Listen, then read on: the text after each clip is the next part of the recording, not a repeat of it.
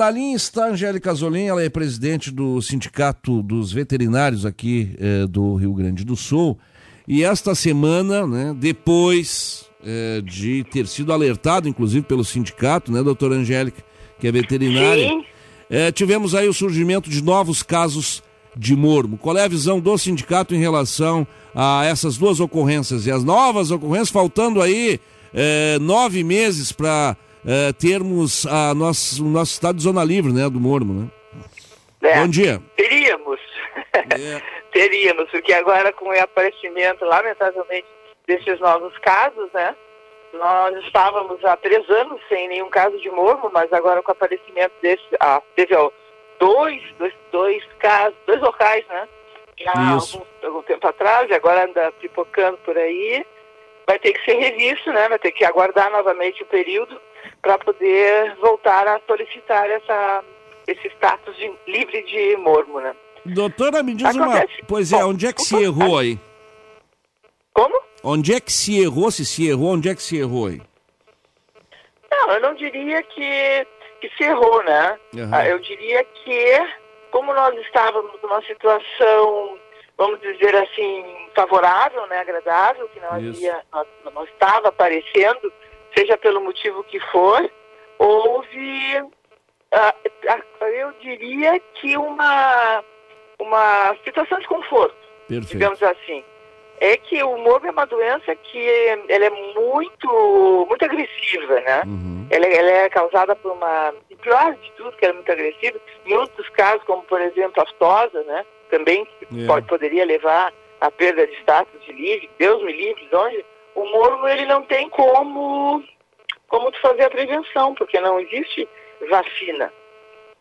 E aí a coisa complica, né? Porque uhum. o, a única maneira de controlar, de saber o status que está a doença é através dos exames, né? Do teste. E, e se não faz o exame, nós ficamos perdidos, né? Nós é. temos o nós tivemos um período de grande de silêncio epidemiológico, não, não, parecia que a doença estava erradicada. Exatamente. O, a, o governo que propôs, quando propôs, ele propôs assim, com base naqueles dados. E, lamentavelmente, né, começou a aparecer. Em 1999, nós tivemos em Alagoas e Pernambuco também, né? Uhum. E, essa, e, e, uma das, das teses é que tenha vindo de lá, tenha, tenha se alastrando, né? Descendo para o nosso chegando até aqui o nosso sul, uhum. uh, devido ao grande número de eventos, né? E o cavalo, de uns anos para cá, se tornou um pet, porque todo mundo tem um cavalo e as pessoas, muitas delas não sabem o, o preço yeah. É. que é ter um cavalo, o cuidado que precisa para ter um cavalo e mantê-lo saudável. É. Doutora, uh, coincidiu, coincidiram esses dois casos com os desfiles aí de, da Semana Farroupilha. É, pelas informações que a senhora tem, esses cavalos desfilaram, não desfilaram, estavam lá é, no interior mesmo? Eu não, eu não, não, não escutei, ah, ficou, ficou muito baixa a. É, foi a muita. É, coincidiram esses dois casos, doutora, com a Sim. Semana Farroupilha e os desfiles. Sim. Tem alguma ligação? Olha, pode ter aglomeração. Uhum. Aglomeração de animais, né? E se tem animais que foram, que não foram testados adequadamente, estavam com a doença, pode ter contaminado. Uhum. Porque a forma de contaminação do, do, do morro de um cavalo para o outro, ela pode ocorrer até pela lágrima do animal. Todos os fluidos podem causar urina, né, sangue, e nós temos muitos eventos clandestinos aqui no Rio Grande do Sul, uhum. como em uhum. outros lugares, onde os animais, se não tem fiscalização, os, os proprietários não fazem os exames. Nós precisamos, nessa nossa luta agora, que os proprietários se conscientizem, né? Façam a parte deles, que é realizar realmente o, o, o teste em todos os animais, mas nos seus animais, todos, não é dizer tirar de um e faz de conta que tirou de é. todos. Né? Isso é uma coisa que vai ser muito controlada. Né? E nós precisamos que os proprietários que estejam na, em eventos onde não, há, onde não tenha uma, uma fiscalização suficiente ou que não, não, não tenha fiscalização presente, como nesses eventos que são clandestinos, denuncie, chame a Secretaria da Agricultura, chame o Ministério para eles poderem atuar e tirar essas pessoas do, do, do trabalho, né? Pois é. Doutora, uh, um senso comum, eu gostaria da sua opinião, até porque a gente trata a coisa aqui de forma sempre muito transparente. Uh, a, a, gente, quando fala com os donos de cavalos, diz o seguinte: ah, pois é, esse mormo aí. Mas isso aí tem os interesses dos laboratórios.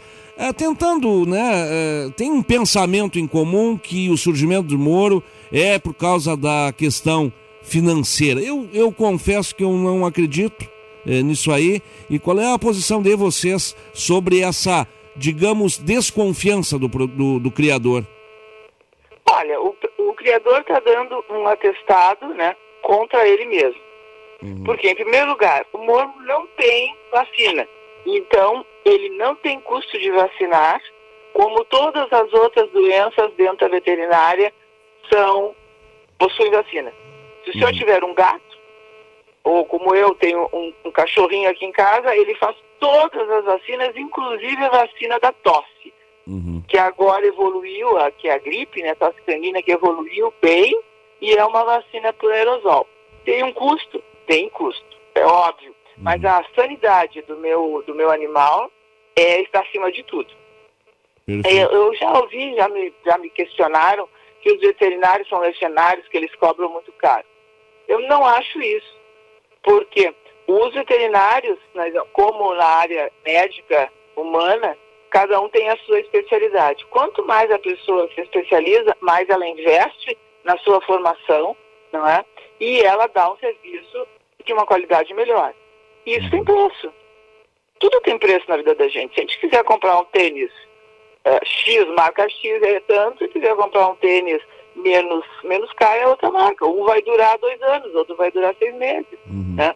Um, vai no, uma, um produto vai, um produto melhor, vai que, imunizar melhor o animal. Né? E se fizer os testes corretamente, a gente tem como separar. No momento que aparece um animal no, no rebanho, seja de brucelose tuberculose, que eu trabalho muito esse animal, ele é, ele é separado e na caso de, de brucelose tuberculose, ele é eliminado, né? Uhum. A mesma coisa acontece com o morno. Com o morno. E o morno não tem vacina, é pior de tudo. Pois é, tinha uma enfermidade que abate o animal assim, não tem, é só o sacrifício mesmo, né?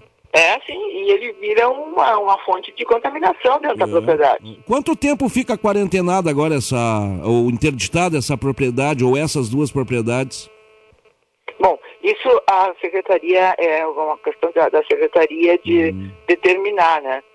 Mas o período demora, não deve né? ser muito pequeno, não. Deve ser em torno é. de uns seis meses, no mínimo. Pois é. é e aí, olha, olha o prejuízo que dá de não poder...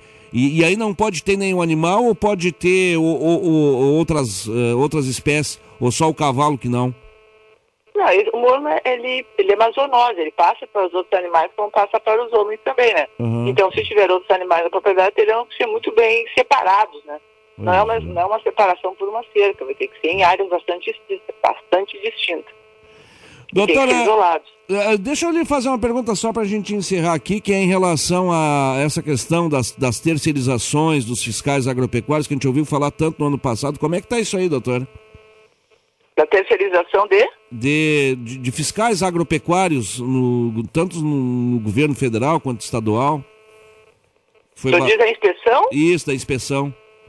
É, a inspeção aqui no Rio Grande do Sul, e já acontecia, né? A inspeção uhum. da, da, fiscalização da, em São Paulo há muitos anos. Acho que mais, mais de 15 anos, não seja 20. Uhum. Aqui no Rio Grande do Sul começou no ano passado, né? Porque nós temos, nós temos produto que o Estado, produto, nós temos problema, que o Estado não, não, não tem mais uh, feito concurso, não uhum. há concurso. E tem demanda, tem, né? A, a, a, a, demanda aumentou muitíssimo o número de veterinários uh, oficiais diminuiu enormemente, uh, que teve uma época, um grupo que estava esperando o final do ano passado para sair, e saíram todos, que foram os antigos, né? E como eu trabalharam na, na Stosa, no, no Instituto da Stosa, uhum. e não houve mais reposição. E então, os, o, o, muitos frigoríficos ficavam parados porque não tinha o agente oficial ou inspetor, né, quem faria a exceção. E em, em um acordo com a secretaria, o sindicato se habilitou a ministrar os treinamentos e estão até hoje ministrando treinamentos para os terceirizados, né? Uhum. Que não é bem terceirizados, eles são, uhum. eles são, estão sob a égide do Ministério, mas eles são pagos pela iniciativa privada, yeah. não pelo dono do, do, do, do, frigorífico, e sim por empresas que uh, fazem essa administração. É. Eu acho assim tudo... como nós temos é. com a brucelose né, e tuberculose. Uhum. Os veterinários oficiais, que era quem fazia antes, o IPVDF, quando eu trabalhava lá, nós produzíamos tuberculina e os antígenos e era grátis. Né? Vai uhum. que o Estado evoluiu e está sem dinheiro. Então o Estado não pode arcar com essas, todas essas, né? Toda a, a, demanda. É, o que por... acontece é que agora se faz o custo, que o mapa ah, instituiu, que é o Programa Nacional de Controle e Erradicação de Brucelose e Tuberculose, uhum. e os veterinários particulares são, fazem o curso, são habilitados pelo Ministério e Secretaria e executam os testes.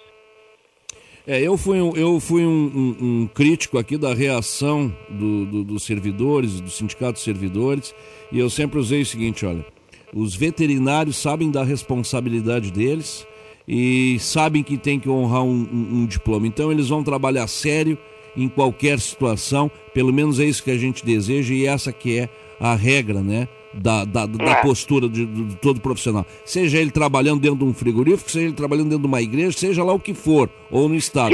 Não é por tu ser servidor público que idoneamente tu vai ser superior a alguém. Não. É, a, o respeito à, à profissão está em cada um em todos os setores.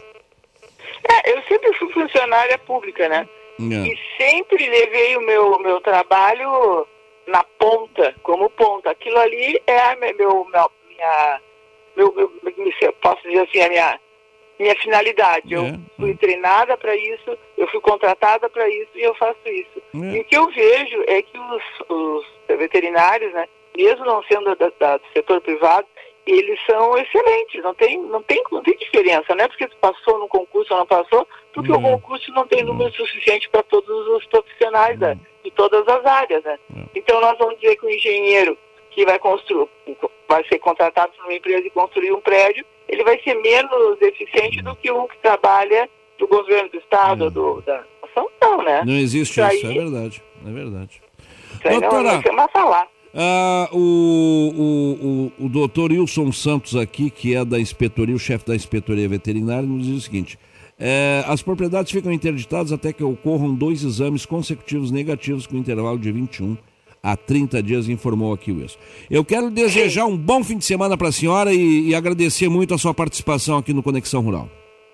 E agradeço muito, muito obrigado e bom dia e bom fim de semana a todos.